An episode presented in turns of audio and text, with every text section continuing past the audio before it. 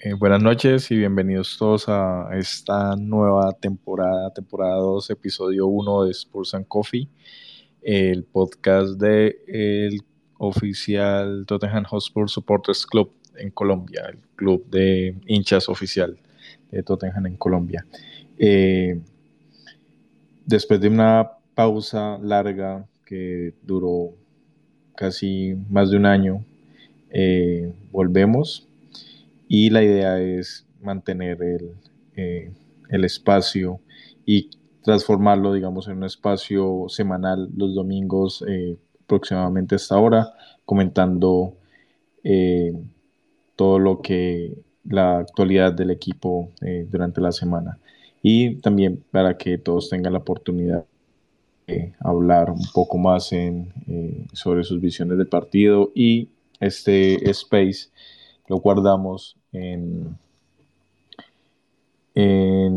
Spotify y en las demás eh, aplicaciones para podcast para que lo puedan seguir escuchando allí. Entonces, básicamente vamos a hablar eh, un poco sobre el partido de hoy ante Chelsea y eh, luego hablaremos en general de cómo vemos al equipo para esta temporada, hablaremos de la pretemporada, de los fichajes, del primer partido y, de qué nos espera. Entonces aquí tenemos a, varios de los miembros de, del Supporters Club. Eh, está eh, Juan Fajardo, que es nuestro chairperson, nuestro, el presidente de la filial. Está Juan Eslava, que lo voy a invitar a hablar, y está Sebastián Cortés, también lo voy a invitar a hablar. Eh, pueden empezar a participar. Eh, pero bueno, entonces empezamos hablando eh, del partido de hoy. Eh, de visita ante Chelsea, un 2 a 2, donde pues podemos decirlo, el equipo se vio casi que superado desde el principio, fue un partido bastante complicado. viendo en sí la estadística, 65% de posesión el Chelsea, eh, el equipo del Tottenham tuvo 35%, eh, mayor número de pases Chelsea, mayor precisión en los pases, eh, siempre digamos que la cancha estuvo inclinada a favor de ellos, que mostraron una mayor intensidad desde el inicio hasta el final.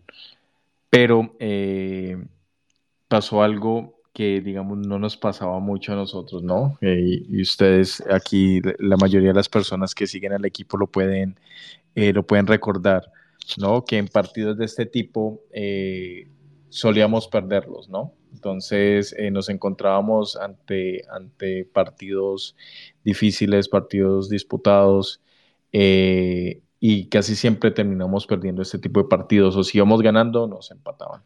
Entonces, digamos que un buen cambio, digamos, es en la mentalidad y en ese seguir, digamos, eh, al final, ¿no? Y eso creo que lo ha dejado, eh, se ha visto patente desde que Conte es el entrenador.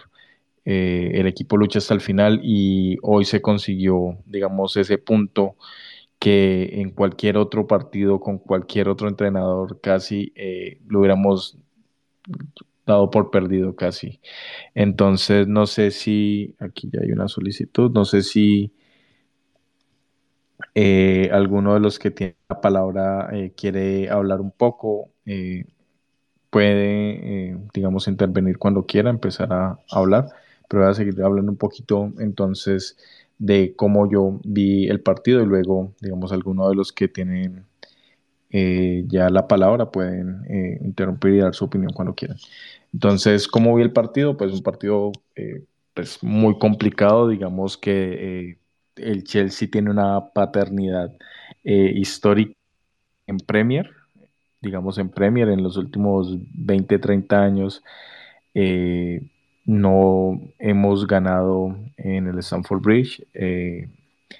Los últimos juegos le habíamos marcado un gol en el 2020, un gol de la Mela en Copa o sea que, digamos, si es por antecedentes, eh, teníamos que haber perdido ese partido, ¿no? Por, por historia, solo por el peso de la historia en Premier.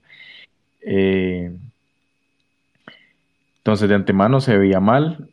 Muy mal eh, en un primer tiempo donde nos superaron, donde tuvimos una opción más o menos clara con Ceseñón eh, que la atajó bien Mendy. Eh, Son estuvo impreciso, en el medio del campo Betancourt y Hospier superados por el mediocampo de Chelsea, donde Kanté está volviendo a ser, digamos, el jugador que era, ¿no? Igual en una pierna Kanté es más que casi todos los mediocampistas del mundo, entonces digamos que no, no es raro eh, que Kanté brille, pero nosotros estamos en una muy mala posición. Entonces, Dale, Juan, ¿vas a hablar? Sí. Entonces, contanos qué, qué, te pareció el partido entonces de hoy. ¿Cómo lo viste? Pues aparte que claramente el partido fue malo de parte de nosotros, yo no recuerdo una tajada de Loris más allá del, pues, de lo habitual. Entonces, si bien el dominio del Chelsea fue, pues, o sea, el Chelsea fue totalmente superior, no reflejaron ese dominio en oportunidades directas de gol porque realmente en ningún momento Loris tuvo ninguna intervención destacable. O si yo me equivoco puedes decirme cuántas tuvo, cuántas intervenciones tuvo Loris. Creo que un paro sí mucho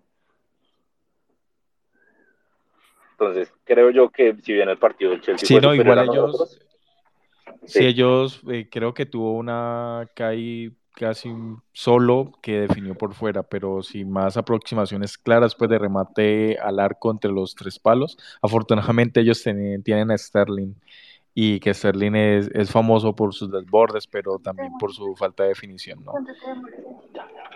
Exacto, entonces realmente, obviamente el Chelsea fue totalmente superior a nosotros en el desarrollo del juego, eso pues no, no hay que, no es discutible, pero sin embargo ellos tampoco lograron tras, eh, trasladar esa superioridad en el campo a oportunidades claras de gol.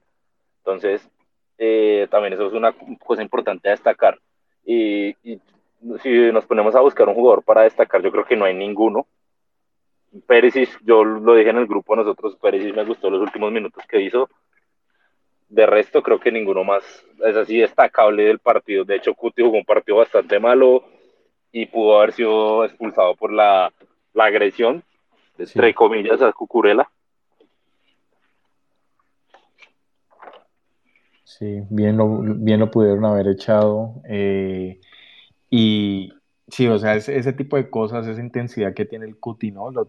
yo creo que Conte la tiene que saber moldear, ¿no? Saber cómo que se aproveche para el bien, para el favor del equipo, ¿no? Como para momentos claros que, en la última, casi que la última jugada, ¿no? Porque ese, ese tiro de esquina eh, era casi la última jugada, ¿no? Estamos en el minuto casi 94. Sí, era la última jugada eh, él le da el pelo a, Cucurella, eh, no cobran falta, pero sí nos ganamos un, un, tiro de esquina y en el tiro de esquina viene el gol. Entonces, digamos que ahí se hubiera podido acabar el partido si el árbitro cobra falta. ¿no? Digamos que no, no expulsa al Cuti falta se acaba el partido. O sea, y el Chelsea, si es inteligente, duerme el partido, duerme si la pelota toca atrás y se acaba el juego, ¿no? Entonces, digamos que ese tipo de, actuaciones, sí sabemos que a los nueve minutos eh, Cucurella le pisó el muslo al Cuti y creo que de ahí venía como esa sangre en el ojo.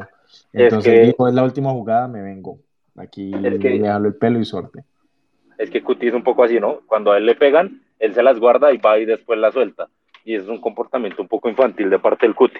Igual, a mí me gusta ese tipo de actitudes en ciertos casos, pero se corre el riesgo y se camina en una línea muy, muy delgada en entre una agresión que pueda costarle una expulsión y afectar al equipo totalmente. Entonces, si bien el, comportamiento de él a veces es, eh, es necesario para un equipo, eh, el Cuti creo que ya es exagerado porque la coge contra el que le medio lo toca, él se la guarda y después va y se la cobra.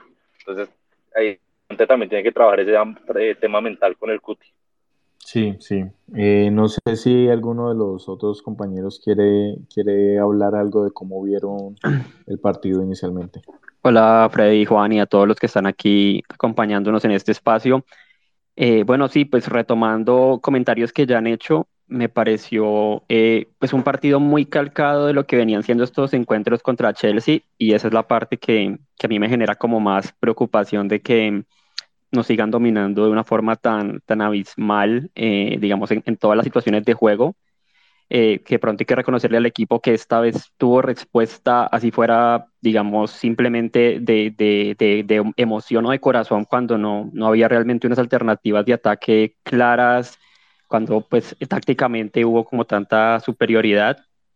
Eh, también creo que hubo suerte, o sea, en partidos que, de los que esta famosa racha de cuatro juegos, como en un, tres semanas que, que ganaron todos eh, los del Chelsea, eh, ahí había como unas carambolas que siempre terminaban en gol, unas jugadas que siempre, digamos, les favorecían a ellos, y fue más bien lo opuesto, se, se comieron unas increíbles como esta de, de Havers, y, y, del lado de nosotros, pues lo poco que llegamos, digamos, lo, lo concretamos excepto alguna que de pronto se perdió son.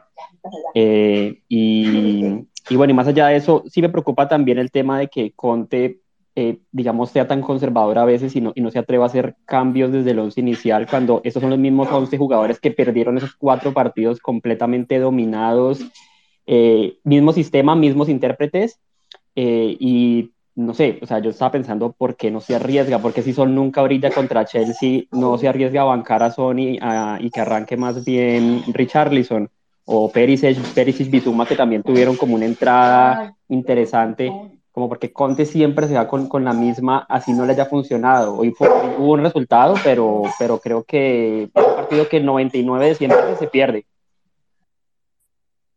Sí, no, yo creo que Conte es de esos entrenadores que muere con la de él, ¿no? O sea, es la base y el mismo sistema siempre y ya sobre eso varía respecto a cómo le va en el juego, ¿no? Pero sí, yo creo que eh, no debe haber intocables en, el equipo y, y, si son, está tan errático como lo estuvo hoy, pues o hay, recambios en el banco. Esta vez sí hay recambios en el banco, ¿no? No como en temporadas pasadas donde se veía el banco y, era decirle al entrenador caliente, era decirle a Mason, entra vos que no tenemos nadie que recupere el balón.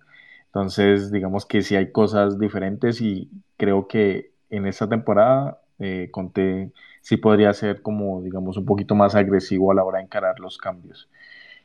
Eh, quiero preguntarles por puntos altos y bajos en, en este partido. Yo creo que puntos altos muy poco, ¿no? O sea, ¿quién sobresalió en el equipo? Eh, no sé, los autores de los goles, eh, aparte del gol, o sea, el gol lo salvó porque estuvo muy perdido en el partido. En el segundo gol estaba pegado a Betancourt eh, en derecha y la izquierda vacía por eso llegó James y, casi que solo eh, definió ante Lloris.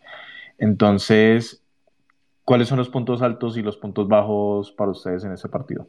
Yo siento que, y también basado en lo que dijo Juan, de que no, no permitimos tantos tiros a gol, me parece que la defensa en medio de todo no estuvo tan mal. O sea, los tres centrales bloquearon muchos tiros. Eh, digamos que no, no hubo hubo varias jugadas donde de verdad incomodaron y no permitieron que ya fuera Sterling o Havers eh, tuvieran, digamos, posiciones tan francas de tiro y eso realmente pues ayudó eh, bastante. Entonces, por ahí diría que Dyer no, no, no, me parece que lo haya hecho mal, creo que, que, estuvo como muy, muy atento a cubrir, a bloquear.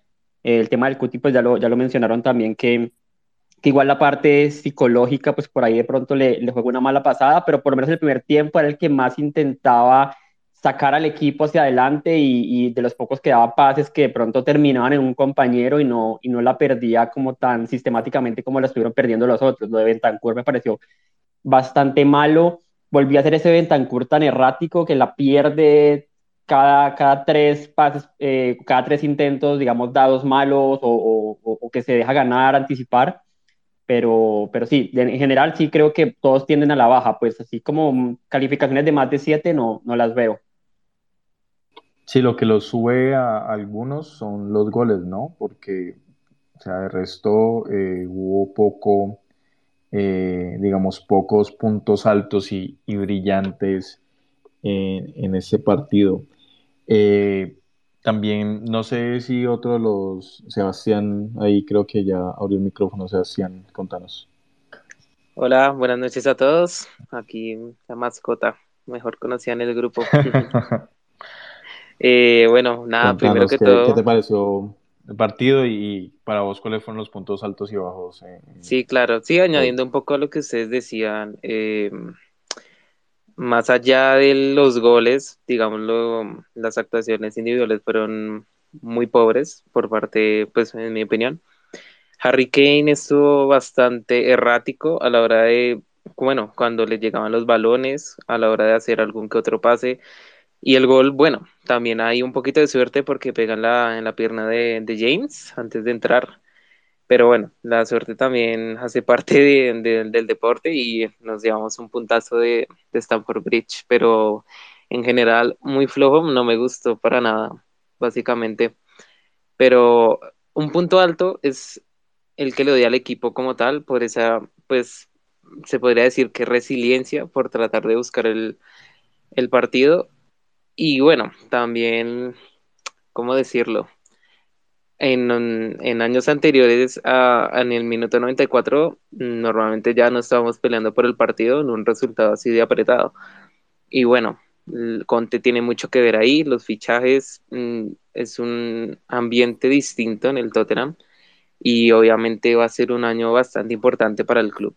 Entonces vamos a esperar cómo se sigue desarrollando la idea de juego de Conte de ahora en adelante. Perfecto, aquí tenemos dos personas más que, quieren hablar. Eh, Torwa fue el primero en, pedir la palabra, entonces dale cuando quieras. Eh, sí, buenas noches. Eh, yo creo que sí estoy muy de acuerdo con lo que dice Sebastián. Mm, puntos altos individuales, ninguno. Fuimos dominados prácticamente dos terceras partes del juego. Pero eso, recalcar que hubo reacción, tanto en el banco cuando se cambió el, esquema, que jugaron 4-4-2, como en la actitud de los mismos jugadores. El encare, el cuti, Richarlison, aunque esté en una muy baja forma, corrió lo que pudo, hizo lo que pudo hubo una actitud y hubo una reacción. En mayo de, este, desde, este mismo año o el año pasado, prácticamente desde el 70 ya hubiera estado perdido, no corrían, no dan un pase largo.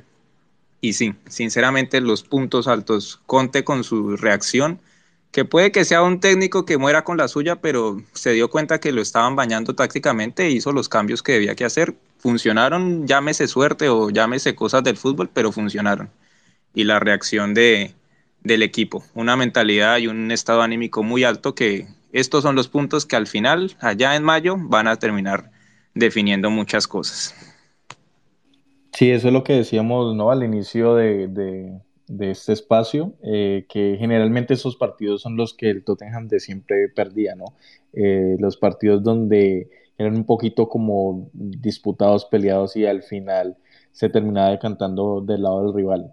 Entonces con Conte eh, hemos tenido como ese cambio en la mentalidad donde se cree, digamos, hasta el final que se puede ganar, que se puede empatar y que se puede sacar el resultado. Entonces digamos que sí, estoy ahí también de acuerdo con lo que han dicho todos ustedes, como eh, con una nueva mentalidad digamos que ese es el complemento, eso es lo, digamos, gran parte de lo que le faltaba a ese Tottenham para dar el, el salto de calidad que desde hace rato, digamos, está amenazando, ¿no? Digamos como 10 años casi que amenazando con que eh, vamos a llegar y, no llegamos.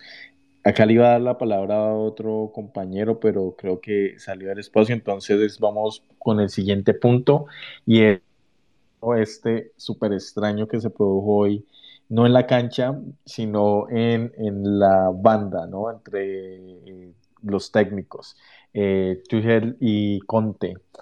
Eh, ¿Cómo vieron eso, no? esa intensidad con la que ambos vivieron el partido que los llevó casi a ese enfrentamiento desde el empate, fue, desde el empate del primer gol, cuando Tottenham, digamos, le empatamos el partido, que el técnico alemán sale a reclamar la supuesta falta de Betancourt que no la hubo eh, y se encuentra de frente con, con Conte que estaba celebrando y ahí, digamos el primer altercado después en el segundo gol de, Chelsea sale Tuchel corriendo eh, hacia donde está Conte, Conte no lo ve afortunadamente porque ahí lo hubieran echado y no hubiera habido eh, remontada Y luego para eh, el segundo gol, pues que ya fue el final y ese enfrentamiento, pues digamos ese mano a mano literal, donde eh, al alemán no lo suelta, no suelta Conte y casi que hay una tangana suramericana. Entonces, Sebastián, tenés el micrófono abierto, entonces dale, ¿qué te pareció el,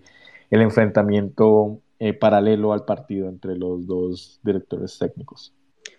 Sí, al final pues es un derby, ¿no? Un derby bastante histórico, dos equipos de peso en la Premier, están dentro del top 6 y yo opino que siempre que eh, están este calibre de juegos en los fines de semana, siempre hay alguna riñita, algún fueguito por ahí. Y bueno, desde hoy ya surge una nueva que es Conte versus Tuchel, ¿no? Pero también hay que recalcar que Tuchel fue un poquito, un poquito sobrepasado, por decirlo así. Más que todo en la, en la riña del, del final del partido, porque se nota que Antonio Conte iba a lo suyo, a saludarlo, a darle la mano y ya afuera. Sí, y bueno, un poquito. Mm, sí, correcto. No, y en general, pues he visto en Twitter, después de los partidos, eh, Twitter es como un, un, infierno andante. Twitter Fútbol es increíble. Y pues sí, la mayoría concuerdan en que Tuchel, pues no, no, no era la actitud correcta. Pero, pero bueno, ambos se fueron expulsados al final, que ya ahí todo acabó. Después la rueda de prensa, lo mismo, Tuchel un poquito más, no iba a decir crítico, pero siguiendo echando pullitas, así a las faltas, a las amarillas, a, bueno, en general a todo lo que fue el partido. Sí, lo que sí fue una locura fue eh, que el árbitro no echara a Cuti o no cobrara falta por el, jalón de pelo a, a. De resto, yo creo que el arbitraje fue pues correcto y, y, el si de la jugada de, de Betancourt, digamos, le sacó bien el balón a, a Kai, entonces, digamos, no tiene por qué eh, protestar, ¿no? El, técnico rival. Si me permites, pues eh, yo la veo muy justica, la verdad. Esa, esa entrada de, de Betancourt la veo bastante justica pero no tendría como tal un veredicto para decir si fue falta o no, pero sí la veo un, poquito justa y creo que fue una decisión difícil por parte de, del VAR. Sí, no, pero no, no sé si pidieron VAR o si alcanzó, o sea, si es VAR es desde, desde no sé, del cuarto técnico que tendrán ellos. Pero pues el árbitro no se fue, vio. ¿El árbitro fue, pues, fue el VAR? No, me parece que no hubo VAR. Sí, creo que Anthony Taylor, porque es que Anthony Taylor estaba muy cerca, entonces él como que la tenía clarísima y cuando se armó, digamos, toda esta, esta trifulca, realmente creo que nunca estuvo en, en discusión el gol. Fue más la cuestión disciplinaria de, de, que se fueran unos encima de otros, pero, pero creo que el gol nunca estuvo en, en discusión. Puede ser, puede ser. Sí. Bueno, eh, no sé si Juan Fajardo quiere decir algo o vos, Juan Eslava, eh, ¿Cómo viste el duelo entre los directores técnicos? ¿Cómo fue, cómo viste ese tropel? Bueno, no sé, yo creo que Conte es un tipo que vive los partidos con demasiada intensidad y eso es algo pues que, que a uno como espectador y como, como aficionado lo, lo, lo, inspira y, y, digamos que le transmite algo muy, muy fuerte, se crea un vínculo muy fuerte con la afición. Obviamente pues tiene también su lado, su lado peligroso es que ahora tenemos pues al técnico que no sé cuántas fechas acarrea esta, esta suspensión que no estará en el banquillo, obviamente, pues eso, eso se resiente. Pero, fue roja directa? Porque no, no tengo claro si fue, porque ellos ya le habían sacado amarilla en el, en mm, mira que anterior, no. pero no sé si fue roja directa, y si, digamos, si es doble amarilla, supongo que una fecha. Tengo entendido que fue roja directa. Cuando estaban entrevistando a Tuchel, a, bueno, a Tuchel, el, el, periodista le dijo que fue roja directa. A ambos. Ok.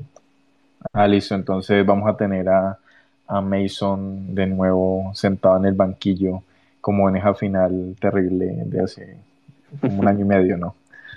Sí, yo, yo creo que uno, yo creo que uno como aficionado disfruta esos momentos eh, y, es, bueno, es bueno que, el tipo se meta como tan, que me se meta de, cuerpo y alma en, digamos, en, el juego y en las cosas que están pasando allí.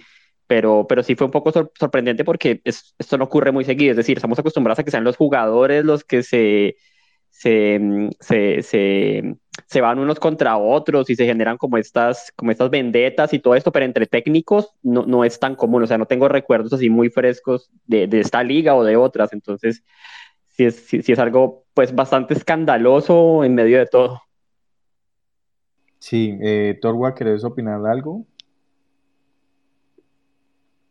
si quieres hablar, eh, dale sin problema. En todo caso, el próximo partido, digamos, el, el partido de vuelta de, de, este, el segundo round, se va a jugar el 25 de febrero. Entonces, digamos que hay algunos meses como para que eh, se tomen una valeriana o, o, cualquier cosa que los calme eh, de cara al, próximo duelo. Una vez visto este partido y comparándolo con el partido anterior, eh, ¿qué ven? ¿Qué le hace falta reforzar a, al equipo? Porque tuvimos una sólida, digamos, temporada de, de fichajes que de hecho no ha cerrado. Por eso, digamos, hago esta pregunta en ese momento. ¿Qué falta por reforzar?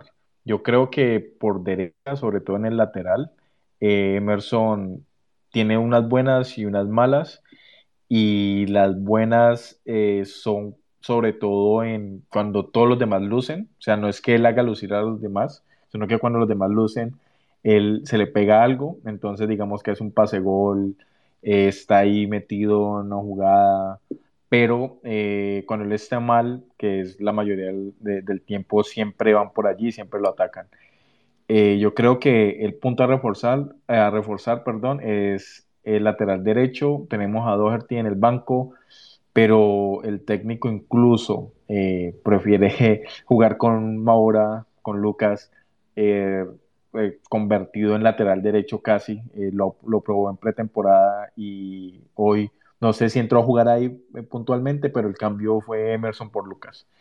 Entonces yo en ese momento creo que el punto a reforzar es el lateral derecho, no sé cómo lo ven ustedes, los que tienen la palabra o el que quiera hablar, pues ahora micrófono y, y empiece. Bueno, yo, yo Emerson, es que Emerson es un jugador como de extremos, ¿no? Porque hay momentos en que uno prácticamente lo ha descartado, lo ha desahuciado y luego el siguiente partido se hace un, un partidazo, contribuye en ataque, en defensa, pero es cierto que no es constante y, y, que no es un jugador en el que uno pueda depender o, o, pensar que siempre va a estar en gran nivel. Hoy yo le vi algunas, algunas barridas limpias buenas que ayudaron al equipo. O sea, defensivamente creo que no, no es tanto el problema, creo que, bueno, también porque es lateral, es su posición digamos, de origen, no es carrilero, pero le falta explosividad en ataque. A veces ataques muy buenos llegan a él y como que no tiene la confianza para ni para rematar, ni para, digamos, hacer un centro. Entonces como que la da devuelve, da un pase corto a alguien que esté cerca, como que no le baja la intensidad al ataque.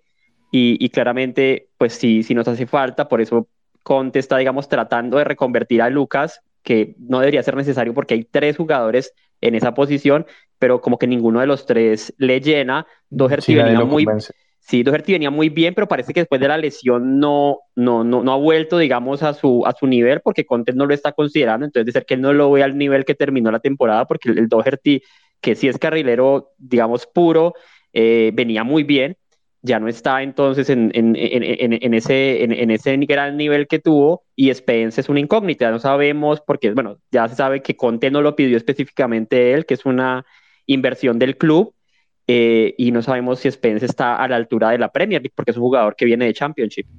Sí, hay que ver si lo prueban en, copas o algo, a, ver si luce eh, nuestro fichaje. Pues él es, yo lo veo como un, un nuevo Dele, tanto a que también Dele fue un, una, una apuesta de club a ver qué, qué podría pasar con él, un jugador que también venía de, de las ligas inferiores inglesas y pues Dele nos dio mucho hasta que se enloqueció porque no, no, sé qué otra forma de decir qué pasó con Dele, ¿no? O sea, toda esa calidad que tiene y se, se diluyó. Eh, volviendo a Emerson, eh, yo creo que era un jugador casi que desahuciado la, la temporada durante el Nuno Gate, durante la Nuno Neta. Llegó Conte, con los refuerzos también de, de enero, eh, con Decky, y creo que esa, esa, pareja que hizo eh, por la banda lateral derecha eh, con el sueco lo hizo como volver a brillar. Entonces, creo que lo de Emerson ha sido más como un efecto de frente a lo bueno que ha sido para nosotros Kulusevski. Entonces, bueno, habiendo dicho eso, no sé si otro, si alguno de ustedes tiene alguna opinión también sobre qué nos falta reforzar. Sebastián, dale. Bueno, añadiendo un poco lo que ustedes han dicho, eh, hasta ahora van dos partidos de la, de la temporada, ¿no? Falta ver cuando empiecen las, las competiciones, eh, bueno, las copas, las copas, las champions, que ahí es cuando realmente vamos a ver quién cuenta y quién no, porque obviamente, como mencionaban al principio del espacio, ya tenemos banca, por fin, tenemos opciones para rotar y bueno, hay varios jugadores por posición, entonces ya podremos identificar más o menos que sí y que no para Conte. Y añadiendo un poco de, de personas o bueno, de fichajes al equipo, también me gustaría ver un creador, un tipo Eriksen, que bueno, se fue al lado oscuro. Entonces, pues un James Madison no estaría mal para el equipo. Y pues sonó mucho Saniolo, pero al final al parecer no, no va a venir. Entonces, vamos a ver, igual todavía queda un poquito más de, tiempo para fichar. Sí, esperemos que eh, de aquí al final de la eh, temporada de fichajes, pues como que se consiga algo. Yo sigo votando por el lateral derecho, pero eh, no sé ustedes qué, otra, otra alternativa ven. No sé aquí los demás compañeros que tienen el micro abierto, si tienen alguna opinión respecto a, a qué debemos fichar. Que si no, podemos hablar del equipo en general, ¿no? Porque digamos que el equipo Conte por fin pudo hacer una pretemporada eh, una pretemporada que, digamos, el equipo no lució tanto, porque ese empate con el Sevilla fue un empate súper sufrido. Eh, le ganamos el equipo de, de la Liga de Corea, de Corea del Sur, que fue más un partido como de exhibición, sin mayores retos. Eh, sí nos marcaron, pero digamos que el, partido se ganó sin, sin mayor esfuerzo. Entonces, digamos que Conte hizo una pretemporada que si bien no fue brillante, digamos, fue una pretemporada, pudo trabajar con ellos eh, en la parte física, pudo verlos entrenar sin la presión de un partido importante eh, en fin de semana.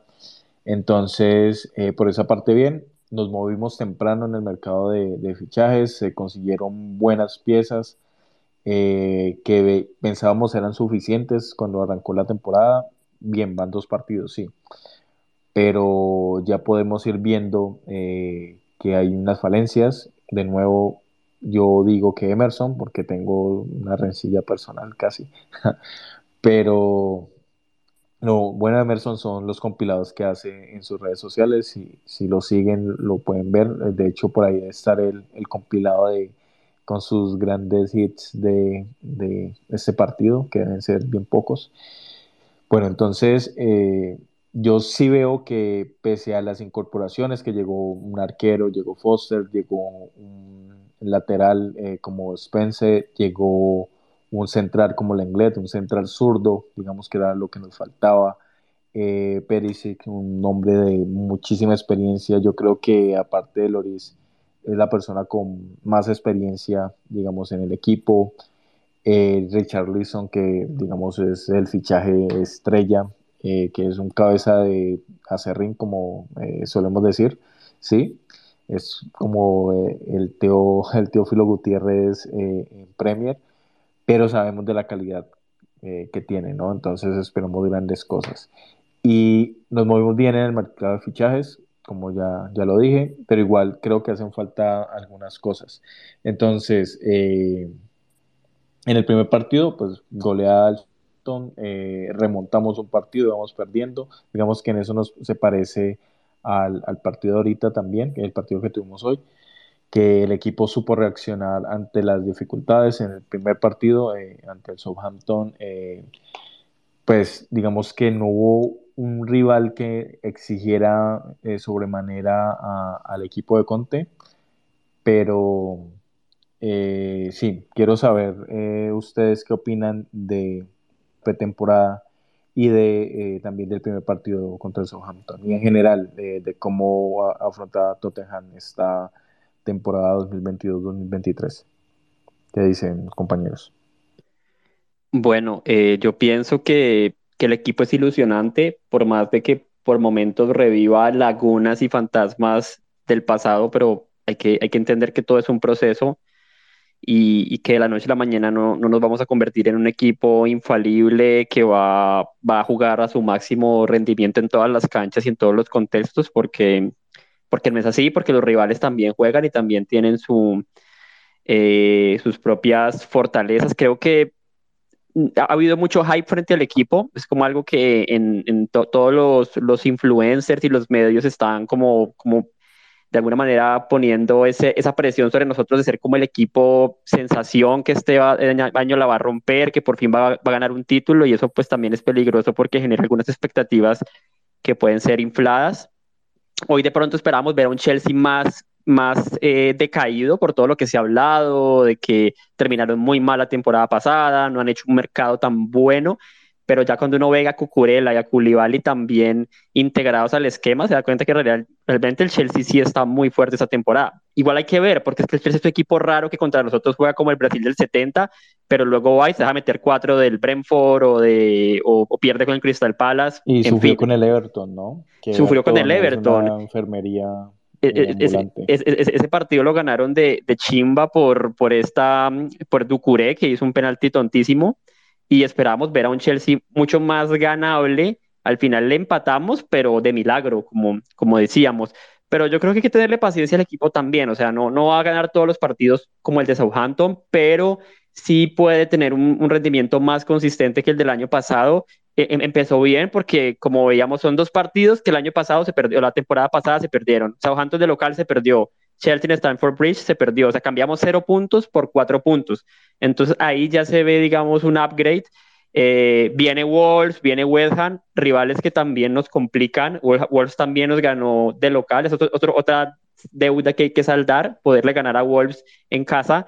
Y por ahí se empieza a construir. Pero pero es cierto que no hemos resuelto todas las, las zonas flojas y esto del lateral derecho, eh, sí estoy de acuerdo, pero ya no creo que valga la pena intentar traer a nadie más porque pues también hay un, hay un superávit de jugadores en esa posición, entonces más bien hay que intentar ver quién está en mejor momento y, y bueno, y tratar de, de, de, potenciar a ese jugador, ya sea Emerson o Doherty que recupere su nivel esto que mencionaba Sebastián de, del, del, de un MO, un MCO, un, volante de perfil más creativo, yo creo que definitivamente, pues, por ahí iría, si se quiere jugar algo distinto, porque, porque este fútbol, digamos, basado en carrileros, eh, no siempre eh, resulta, a veces se necesita un poco más de, creatividad en el centro, alguien que eh, filtre pases y no lo tenemos. Em, a menos pues que Bizuma sigue evolucionando hacia allá, pero hay que verlo también. O Harry, aunque yo quiero siempre ver a Harry en el área, pero pues a él le gusta como bajar y, lo es que tienen la camisa. Y lo retrocediendo más y, y, bueno, que en un punto de pronto eh, Richarlison pase a ser ese striker, ese, ese matador y de pronto un Harry que ya, ya eh, se atrase un poquito. Pero, pero pues yo creo que en general el estado del equipo es bueno, no, no hay que desanimarse de pronto por, por un partido feo como el de hoy porque se jugó feo, pero ya sabemos que así, así es Tottenham, unos partidos horribles, el siguiente gana 5-0 eh, haciendo goles maravillosos, Harry y, Sony haciendo unas combinaciones increíbles. Entonces hay, hay, que entender esos momentos, que no siempre se puede jugar lindo, pero por lo menos jugando feo se empató. Añadiendo a, lo que tú dices, Juan, eh, pues es algo como que ya se está repitiendo, ¿no? Que que Harry y que Son empiecen la temporada un tanto flojitos. Entonces ahí también ya va a ser importante a ver qué rol puede desempeñar Richarlison y también lo que dice, lo que, lo que han dicho ustedes, a ver si se podría modificar el esquema para que Harry juegue un poquito más retrasado, para que Richarlison, que pues ya está aprobado en la Premier, a ver qué tal qué tal puede rendir ya como en la titular, ¿no? Pero bueno, eso ya depende de muchos factores. Sí, creo que no, es. Ah, dale, dale, tú, tranquilo. Eh, yo creo que no es justo pedir eh, títulos o pedir eh, logros inmediatamente. Considero que el equipo todavía está en construcción. nombre por nombre, el City tiene mucho mejor equipo. El Liverpool casi ya no tanto, pero igual ya tiene una idea ya de seis años construida. Nosotros llevamos apenas ocho meses con Conte. Eh, la verdad, lo que sí se le puede exigir por ahora es una clasificación a Champions no tan sufrida como el año pasado, cierta competitividad en Champions League y darle importancia a las copas de locales. Siempre se ha subestimado esa, esa competición desde los tiempos de Pochettino, pero, pero es el momento de, de, darle más rodaje a ciertos jugadores ahora que tenemos más profundidad en el banco y poder pensar en por qué no estar disputando estancias finales. Pedir títulos no, no considero que sea ahorita lo, lo primordial o no se puede marcar que si no ganamos el doblete o algo, pues no seamos un fracaso, sino que poquito a poco se puede ir mejorando, la verdad. Sí, igual también queda el, el reto, creo que no, no, lo, no lo hemos hablado y ya digamos que aquí vos, Torwa, eh, introdujiste un poco la, la, cuestión de las copas, porque sí, están las copas locales, la Copa de la Liga y la Copa FA, pero eh, está la Champions eh, que arranca pues el 25 de agosto es el sorteo de la fase de grupos, entonces ahí veremos contra quién nos enfrentamos ya la jornada del 6 y 7 de septiembre, a ver cuál de los dos días nos toca. Pero también, digamos, eso lo, lo, debemos tener muy en cuenta y dependiendo de cómo nos vaya en esa fase de grupos, también podemos ver si esas fichas, no muchas que, tiene el Tottenham, eh, pues puede meter en, la clasificación para, de, para Champions de la próxima temporada, pero también ver qué tanto nos esforzamos para seguir avanzando de ronda en Champions, ¿no?